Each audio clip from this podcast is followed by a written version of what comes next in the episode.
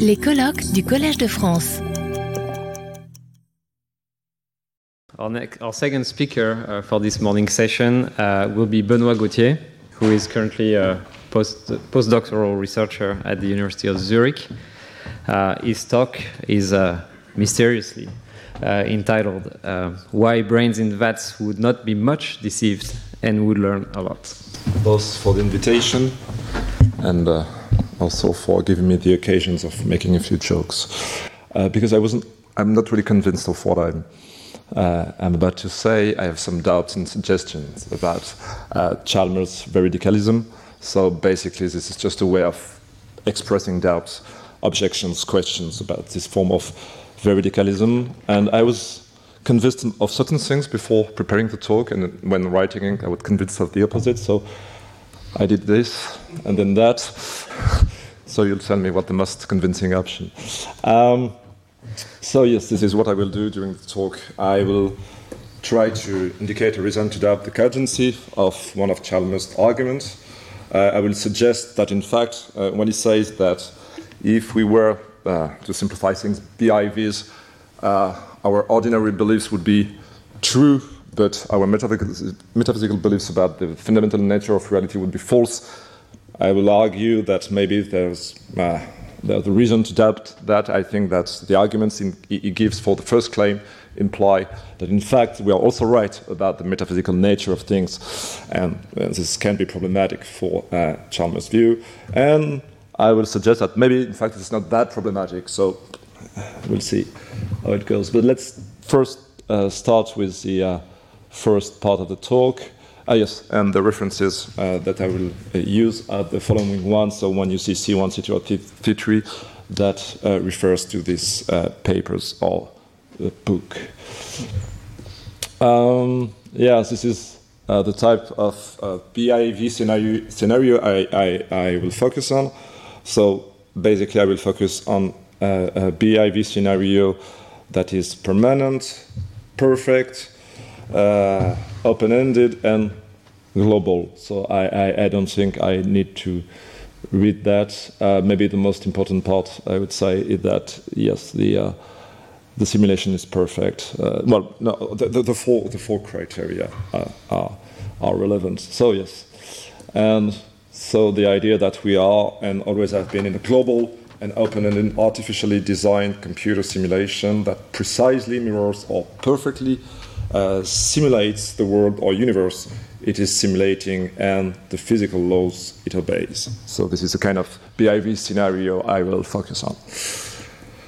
Uh, you know how the simulation works, so maybe I don't have to spend much time on this. You know, there is a disembodied brain floating in the vat, blah, blah, blah. Uh, and uh, yes, now this is uh, something, certain things that are very familiar to you, I guess. This is a a classical scenario, so I will just uh, move on. Um, well, the results of this uh, scenario, scenario, in which I'm a Benevat is that my belief that I'm currently giving talk at the Collège de France, uh, that I have two hands, uh, that I'm French, is caused or underlaid by a computer simulation. Okay, and maybe uh, uh, there's a distinction that should be made between the two things, but we should move on.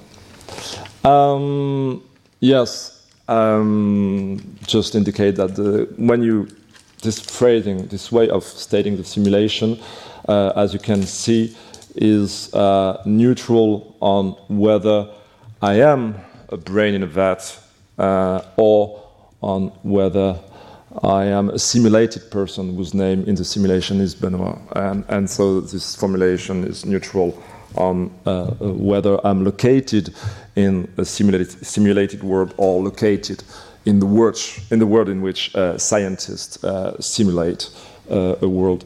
Uh, um, yeah, and or both. Uh, so yeah, this doesn't really matter at that point. Um, yes, so no, Chalmers' view. According to him, simulated entities are digital entities made of computational and informational processes. More succinctly, they are made of bits. They are, he also says, grounded in a pattern of bits in a computer. And that's what he says. And as an example, a simulated chair or table is made of digital processes, uh, just as a physical chair uh, or table is made of atoms and quarks and ultimately of quantum processes. What's important here is that just as, uh, uh in a certain way, just as uh, physical chairs are made of this. Um, so, he says about the truth value of the beliefs we form in the BIV scenario in question. He says that uh, this version of the simulation hypothesis doesn't imply that we are massively deceived, uh, that we have uh, massively false beliefs about the external world. On the contrary, he says they are largely correct, partly because the things they are about cats, chairs, trees, cars, Paris, Beyonce, uh, are all real. They're just made of, uh, made of, made of bits, uh, or constituted by patterns of bits. This is the idea. Well, this is uh, maybe I can just read this quote. If I grew up inside the sim universe, then I've been applying the word tree. This is uh, one of the arguments uh, to digital trees my whole life. digital trees are what I mean by tree. If I grew up outside all simulations, and I've been applying the word tree to non-digital trees my whole life. Non-digital trees are what I mean by trees, so I'll describe sim-universe differently depending on whether I've grown up inside it or not. If I uh, grown up in a sim-universe, I'd say it contains trees because tree for me means digital tree. If I uh, grown up outside all simulation, I'll say that the sim-universe doesn't contain trees since tree for me means non-digital tree. So this is one of the oh, arguments uh, that support uh, the claim indicated or the view indicated above.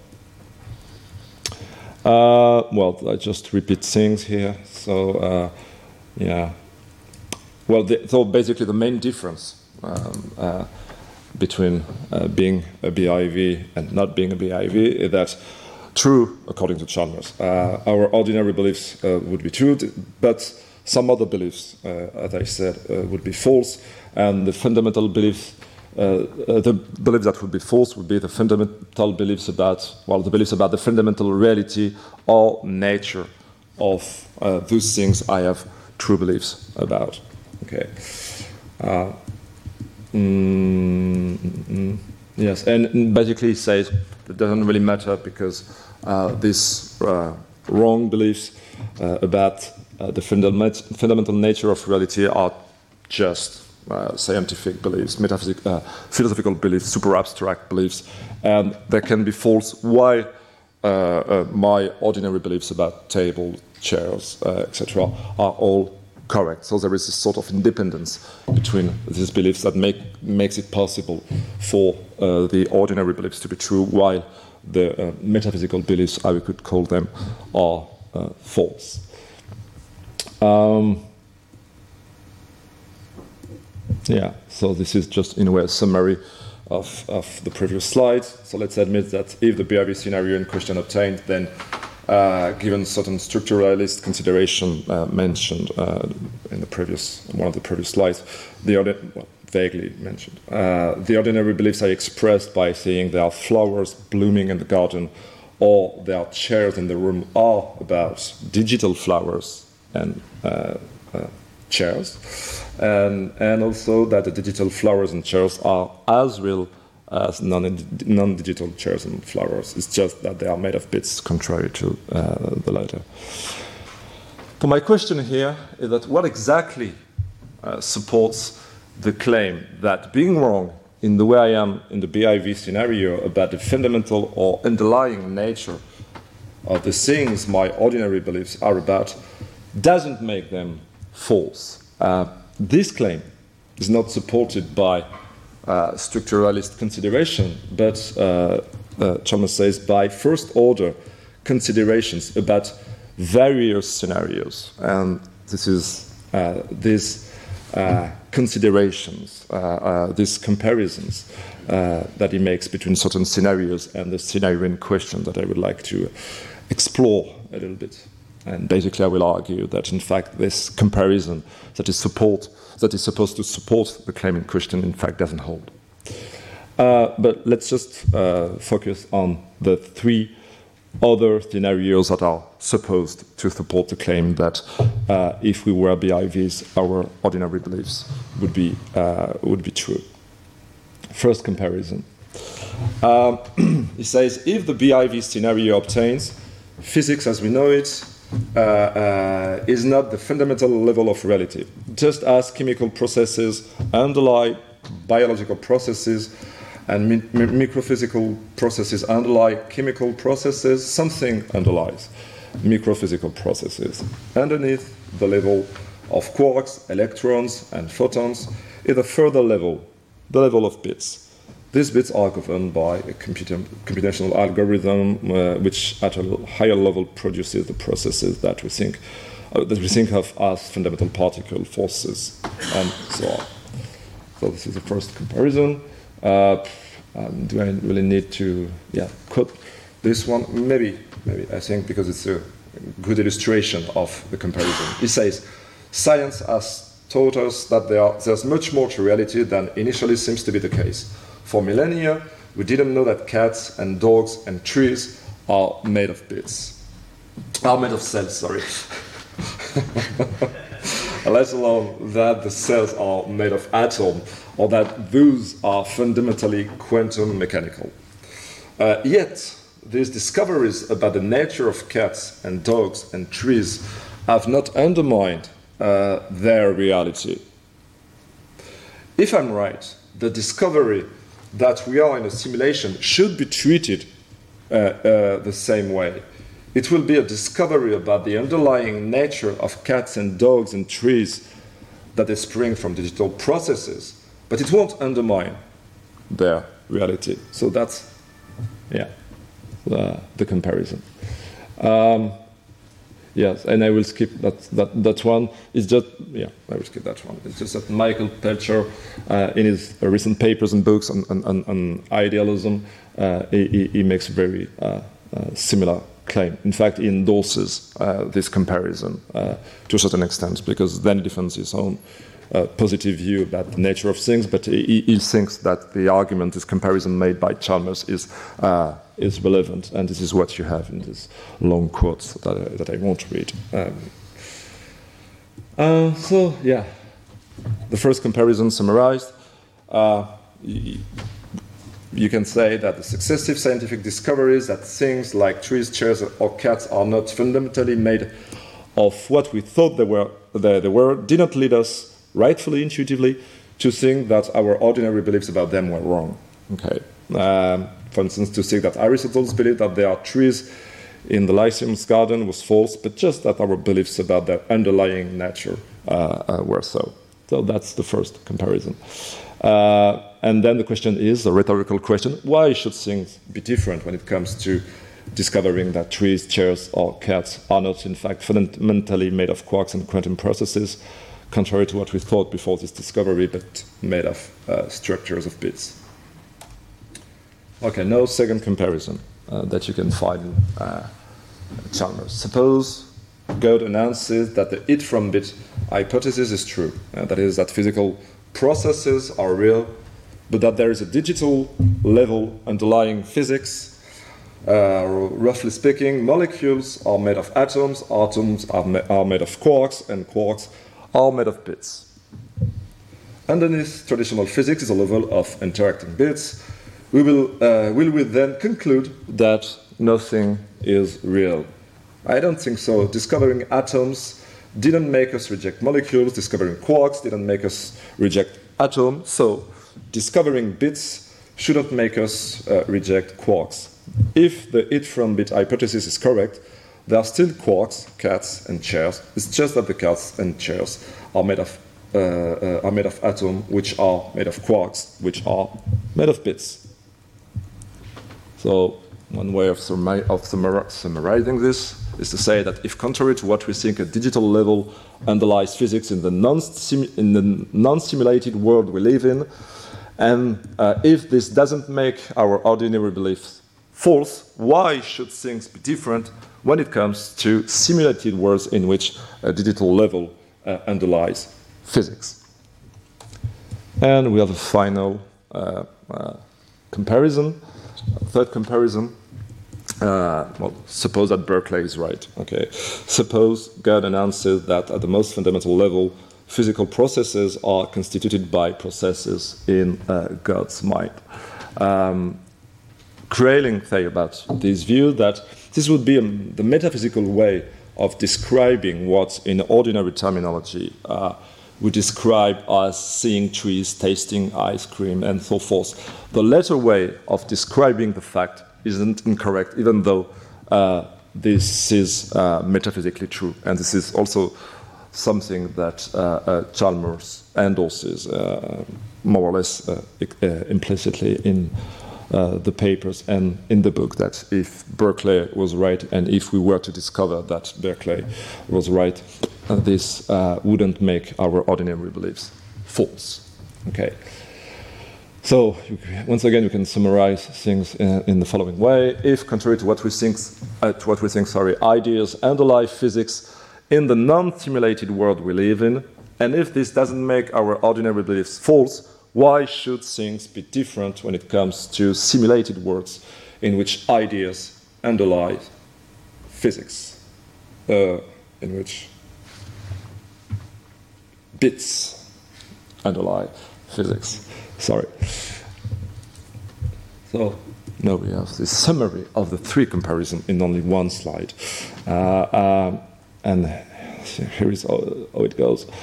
Living in a non simulated world where we don't know that quantum theory uh, uh, uh, is true of the obje- objects of our uh, of the ob- object our ordinary beliefs are about, in which we don't know that the it from bit hypothesis is true of the object our ordinary, ordinary beliefs are about, or in, in a world in which we don't know that the Berkeleyan view is true of the objects our ordinary beliefs are about, doesn't make these beliefs false. So, conclusion the curve, uh, three comparisons. Living in a simulated world when we don't know the fundamental nature of the objects our ordinary beliefs are about, uh, that is, that these objects are made of bits, doesn't make these beliefs false. Okay. Basically, this is the argument uh, from Chalmers. This is the moral uh, uh of the three comparisons that it draws from the three comparisons. Okay. Uh, but I think that there, there is a good reason to uh, reject this inference. Uh, there, there's a good reason, I think, to, do, to, to reject this inference, but here is, oh, I will skip that. Okay. Uh, yeah, and I will skip that too.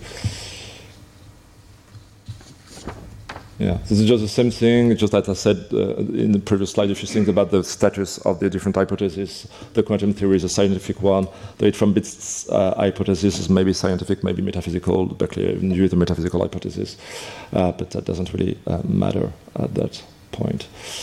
Uh, yes, so you could imagine, well, you could think of two differences between, uh, on the one hand, the BIV scenario, and on the other hand, the Berkeleyan view, the, the, the quantum theory, and the it from bit hypothesis. You could see, you could think that there are the two following differences between these cases, and that these differences uh, make uh, the comparison uh, Chalmers rely on uh, wrong or misleading. Uh, but I think these two differences, in fact, are not really convincing, uh, are not really relevant, in fact. You might be tempted to argue that what makes the BIV scenario relevantly different from three other scenarios is that uh, the level of reality R, R, N minus 1, is, I don't know if this is how this should be pronounced, uh, that underlies the level of reality Rn. Uh, uh, uh, it, Yes. Uh, yeah. Um, yes, that this level of reality doesn't, uh, in the BIV scenario, determine Rn in such a way that Rn minus 1 would be empirically discoverable. you could say that's a relevant, that's a difference between the four scenarios. Uh, but is this difference, uh, difference uh, so uh, important and, and that is different really makes a difference? I, I, and I don't think so because I think it is also the case in the Berkeley, Berkeleyan scenario that uh, uh, uh, uh what goes in the BIV scenario also goes in the Berkeleyan scenario. So this is not a good way of trying to establish a difference between the BIV scenario on the one hand and the three other scenarios uh, on the other hand. Uh, and I think the same goes for uh, the idea that a relevant difference between the BIV scenario and the three other scenarios is that the level of reality R n minus 1 that underlies the level of reality uh, uh n uh, in the BIV scenarios doesn't explain observable phenomenon, phenomena in Rn in the way in which science does. Okay, this is true in the BIV scenario, uh, um, um, but this is also true in the Berkeley, Berkeleyan scenario. So we need to find uh, another difference uh, between, on the one hand, uh, the BIV scenario and the three other scenarios. And I think the uh, okay, the, the, the difference is uh, the important difference is the following one. Um, I think that what makes the BIV scenario much different from the three other ones is that in the BIV scenario, what underlies the simulated world isn't part of it. And we do not have any cognitive access to the underlying reality in question. So we have this, two, this twofold difference, uh, differences between uh, the BIV scenario and the three other scenarios. But let's just first focus on the first difference. That is, that in the BIV scenario, scenario what underlies the simulated world isn't part of it. Uh, that means that uh, being wrong about what underlies the simulated world is not being wrong about certain fundamental things that are true in, in this world, but being wrong about certain fundamental things that are true of this world. Uh, and, and, for instance, you uh, wrong about, on whether uh, this world has uh, uh a supervenience space located outside of it. Uh, uh, yeah. and I would argue that maybe I'm tempted to think that being wrong about these things is sufficient for making most of our beliefs wrong in the BIV scenario. Okay, so that would be my suggestion uh, at this stage. Um, I, I, I, tend to think that this is correct, but maybe uh, another condition must be uh, added, uh, which is a condition that uh, it is also necessary that we do not have any cognitive access to the under, underlying reality in question that is not located uh, in the simulated world. Why do I think that uh, we need to add this uh, second condition.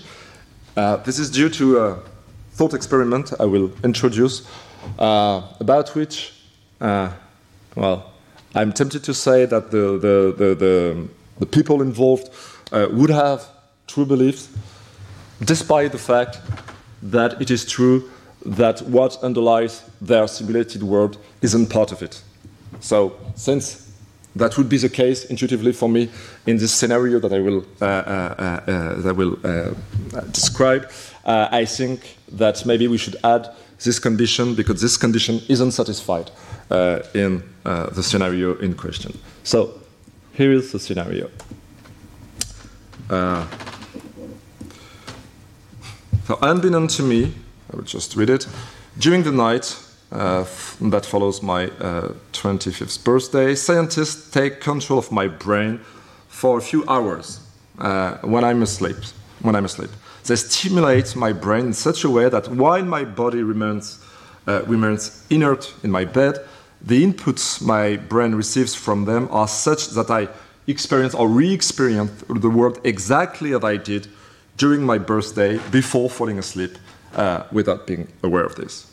Well, exactly, not, uh, not really exactly, because whereas in the evening I succeeded in extremis in catching a train I had to take, uh, the scientists stimulate my brain during the night in such a way that I experience missing the train in extremis.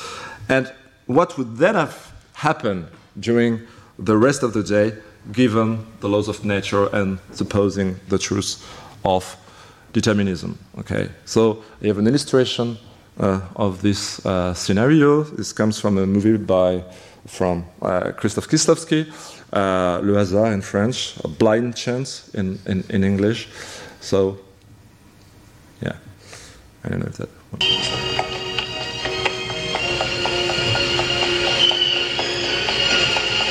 So yes, he runs. Um, basically, this takes place in Poland.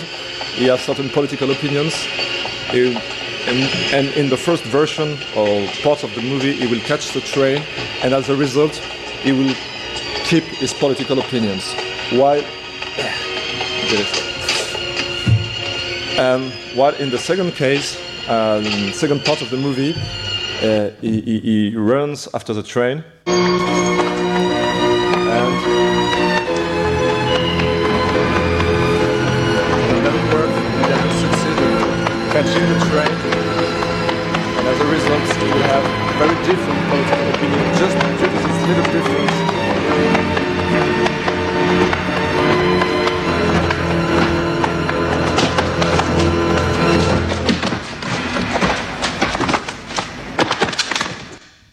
And he will be in trouble because uh, he will uh, uh, bump into someone from the police, he will be arrested, he will realize that the regime is in fact very problematic, etc. So he will become a totally different person. This is basically what happens in the scenario I propose. Okay. So on the next day, they stimulate this, my brain in such a way that I experience everything I would have experienced during the day if I had missed my train the day before in the way I experienced missing it. And they go on like this on every night. Okay? When I wake up in the morning, uh, the state of my brain is exactly as it would have been had the scientists didn't stimulate my brain during the night. Uh, there is no neural trace of the night brain stimulation. I have absolutely no memory of it, and it doesn't affect or determine in any way how my life goes. Uh, my life will be until my death exactly as it would have been without these night interventions. Okay, so that's the scenario. And what I take to be a way of describing this scenario is to say that it seems like on every night I live a second or alternative life, the life I would have lived in the world in which scientists, scientists take control of my brain during the night if I had missed my train in the way in question. And when you describe this scenario in that way, uh, you, well, personally, I don't have the intuition that the belief I would form during the night uh, would be false. Uh, even when it comes to the belief I would form during the very first night, that would contradict the belief formed during the evening after uh, succeeding in catching the train.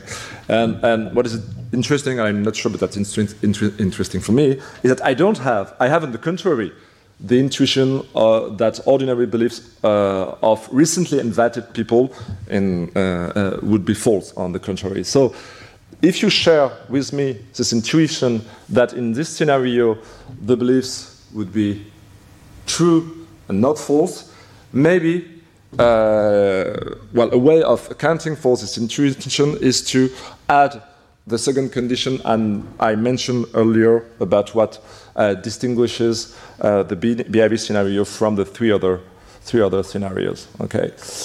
Um, J'ai combien de temps encore euh, On a, je dirais, 20, 17 minutes. 17 minutes. Okay. Um, good. So the first, no. What about the? Second, let's move to the second section of uh, of the talk. Uh, as I said, according to Chalmers, veridicalism, if we are in the BIV scenario, uh, my belief that there are chairs in the garden is true, and the same goes for my beliefs. My belief that there are that these chairs are made of uh, uh, gray uh, wrought iron and not of plastic, for instance. The same goes for my belief that these chairs are made of something whose molecular structure is X, Y, Z, that is distinctive of iron. He also says that these beliefs are true. And this my belief that these chairs then are made of the quarks and quantum processes that are involved in such a molecular structure also are also is true according to Chalmers. Uh, and then the question is what about the belief that these chairs are not made of something more fundamental? Uh, does the, the, obtaining of the BIV scenario make uh, this uh, belief false? This is what Chalmers think. Uh, he thinks that the, the BIV, in the BIV scenario, this belief is false. And, uh, and his argument is that no, this is not his argument. Uh, this is, I will just indicate a reason to doubt uh, his view on this. Uh, first, let's uh, notice that the chairs can be, can be said to be made of bits in the sense of made of, in which uh, my belief that the chairs are made of quarks and quantum processes is true. Because things T cannot be said to be made of things T star that are not part of the world uh, to which T belong. Um, doesn't seem to make sense to say such a thing that something is made of something that is not located in the world in which the thing is question uh, uh, uh obtained or is the case. Um, yes, and this is the case when it comes to the bits. The concerned bits are not part of the world of the world the chairs are part of. So it cannot be said that uh, uh, uh, the chair is made of bits because something cannot be made of something that is not part of the world to which the first thing belongs. Okay. So we wouldn't be wrong to believe that the chairs are not made of bits in the appropriate sense of made of, in which we are right to believe that the chairs are made of quarks and quantum processes. Second thing. What now if we move to made of to underlaid by? What about the belief that these chairs are not underlaid by or grounded in patterns or structures of bits? Uh, is this belief false as uh, Chalmers thinks? Nah, I don't think so. I'm not sure. And here is my uh, argument. If uh, Chalmers structuralism is true, is a pattern of bit could refer either to whatever place there is a pattern of bits role, okay,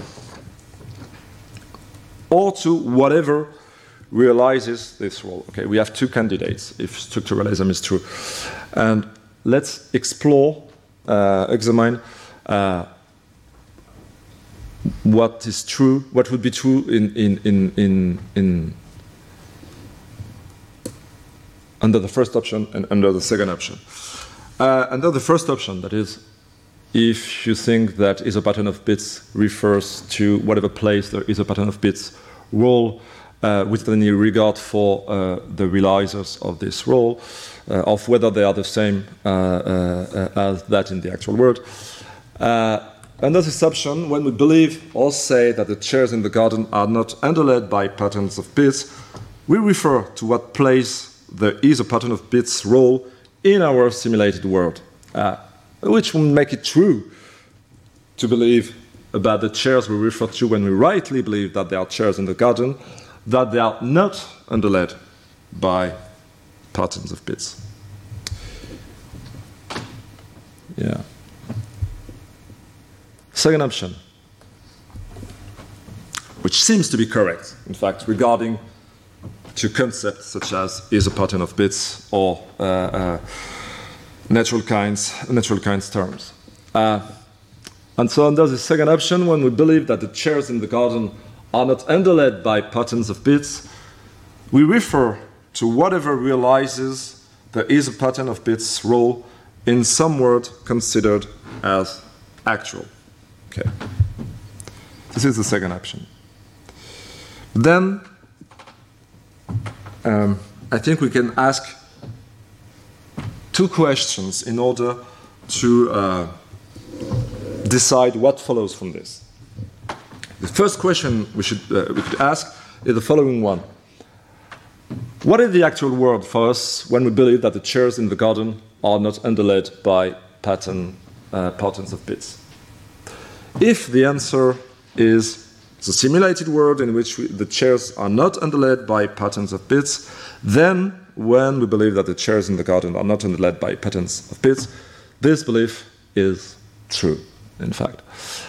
Maybe you think this is not the right answer to the question, so let's examine the view in question through uh, another question. Okay, what realizes the is gold? That would be the most horrible slide of the talk. You must be prepared uh, in, in, advance, but then things will be uh, will be okay.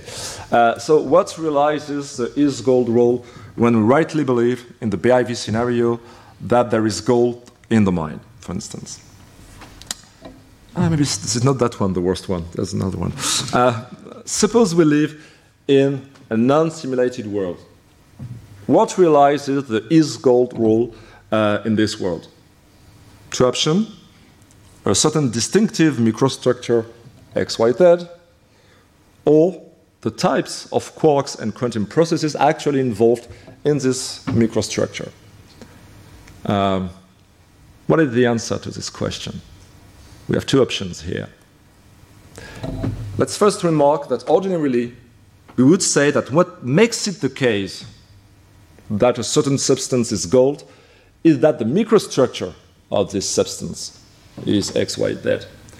And I think that this maybe supports the idea that what realizes the is gold rule in a non simulated world uh, uh, uh, that, yes, is uh, uh, the microstructure, especially if this microstructure is uh, multiply realizable. If you say that it is possible that other types of quarks, for instance, realize this microstructure.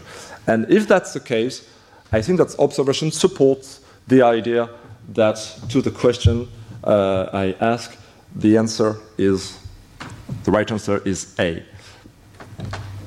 But if that's the case, if what realizes the is gold rule is determined at this level in a non-simulated world, why should this is my turn to say to, to ask this rhetorical, rhetorical question? Why should things be different when it comes to what realizes the is a pattern of bits role in a simulated world? Okay. And if there's no good reason to make a difference between the two scenarios, between the two cases, that means that uh, when in a simulated world we believe that the chairs in the garden are not underlaid by patterns of bits, this belief is also true, as it is true at the non fundamental microscopic level in question. So that was the most horrible slide. Um, the moral of the story is that under both options, uh, when it comes to Chalmers structuralism, if the BIV scenario obtains, our belief or claim that the chairs we refer to when we rightly believe that there are chairs in the garden are not, are not underlaid by patterns of bits is true. In both options, uh, under both options, this belief is true. And so the moral is uh, that if the way in which Chalmers argues for veridicalism is correct, then our beliefs about the fundamental nature of things also are true. And you could think that it is a very, very counterintuitive, counterintuitive consequence of his view, and maybe this is a good reason to reject the arguments that are supposed to lead to the claim that our ordinary beliefs would be true if we were uh, BIVs. Maybe, but maybe not, because I think there's a way of showing that this um, belief that our metaphysical belief about the fundamental reality uh, would also be true given his, his, argument. I think that even if they are true, uh, we can, this is not really, it's not as counterintuitive and not as problematic as we might think. So maybe, in fact, this consequence of, this, of his arguments about uh, related to structuralism are not, this consequence isn't that terrible because there's a way of accommodating uh, uh, this consequence with some of our intuitions. Um, I think that what we could say, maybe, is that BIVs can be right, fine, about the fundamental nature of things. Uh, that would be the result, the conclusion of Chalmers' argument that he should draw, according to me, from uh, his arguments for the claim that uh, the ordinary beliefs would be true. But that would be compatible with being ignorant of the fundamental nature of things uh, for the BI, uh, yeah. compatible with the claim that the BIVs would be uh, ignorant of the fundamental nature of things. Why? Uh, I say yes. Um, because um, I think that the intuitive desideratum to be satisfied is that if the BIV scenarios, scenario obtains, we are doomed to be ignorant of certain things. Uh, okay, this is this is the intuition we, we want to uh, uh, that we have, and we want to to to um, be capable of of uh, uh, making this conclusion, of saying this thing. But I would like to argue that being doomed to be ignorant of certain things doesn't imply being wrong about them. Okay. I think it is possible for us if we are in the, if the BIV scenario obtains, it is possible for us to be ignorant of the fact that the BIV scenario obtains and that the things we refer to in our ordinary beliefs are uh, uh, underlaid by physical realities that are not part of the world. These things are part of, while being right when believing that this is not the case due to the fact that we cannot refer to such realities. So there's no argument for the moment. It's just that I just claim that these two uh, uh, things could be compatible. Um, but I will just, in fact, make the claim more explicit, and I think that maybe uh, this explicitation of these claims is sufficient for you to uh, uh, uh, agree with me that they can be compatible. Uh, here's what I could be afraid of. Uh, uh, well, I, I, shouldn't be afraid of being wrong on, well, or we shouldn't be uh, afraid of being wrong on whether the things we refer to in our ordinary beliefs supervene on physical realities that are not part of the world these things are part of, given the arguments just indicated about the two options uh, uh, concerning Chalmers structuralism. But that doesn't mean that uh, we shouldn't be afraid of anything.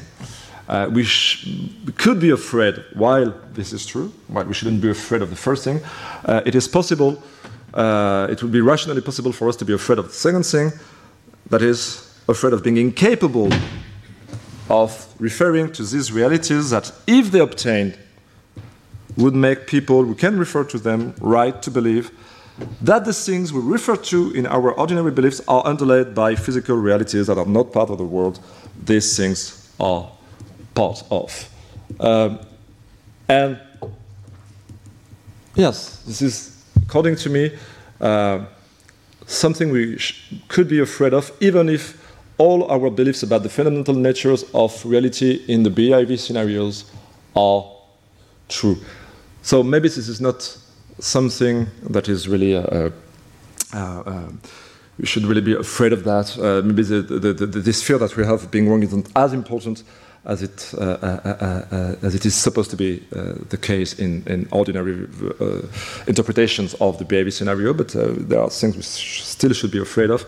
And I will just conclude by kind of an illustration of the BIV scenario due to French comedians, and I hope you will enjoy it. Bon, apparemment, la cogite ne sert à rien, comme si elle n'existait pas. Et d'ailleurs, quitte à se poser la question, je me demande si nous-mêmes nous existons vraiment. Ah oui, carrément Bon bah allez enquêter Monsieur Radu Je suis désolé, j'ai une très très mauvaise nouvelle Encore? J'ai interrogé tout le monde et en fait, C'est confirmé, nous n'existons pas en tant que personne Mais enfin, Nicole, c'est impossible, ça fait 47 ans que je suis né, je m'en serais aperçu quand même On va faire une réunion Ok. Euh, je suis désolé. Bon, on est complètement dans la merde, manifestement, on n'existe pas. Et pire encore, il semblerait que ce qu'on dit n'est en fait pas vraiment ce qu'on dit. Je comprends rien, Nicole. Allez vous renseigner? Monsieur Radu! Oui. Je me suis renseigné, c'est horrible! Encore? C'est même encore pire que ce qu'on pensait! Nos bouches seraient en fait doublées par des gens du futur qui nous font dire absolument n'importe quoi! Mais enfin, Nicole, c'est impossible, ça fait 47 ans que je parle, je m'en serais aperçu quand Oh, même Jean-Bernard, c'est horrible, j'ai l'impression que notre monde est en train de s'écrouler. Écoutez, Nicole, pas de panique, on va faire comme si on s'était jamais posé de questions et tout se passera Mais bien. comment on va faire concrètement? On va devenir complètement cinglés! On va faire exactement pareil qu'avant, comme si de rien n'était. Ok, on va faire une réunion Thank you. Retrouvez tous les contenus du Collège de France sur www.colège-2-france.fr.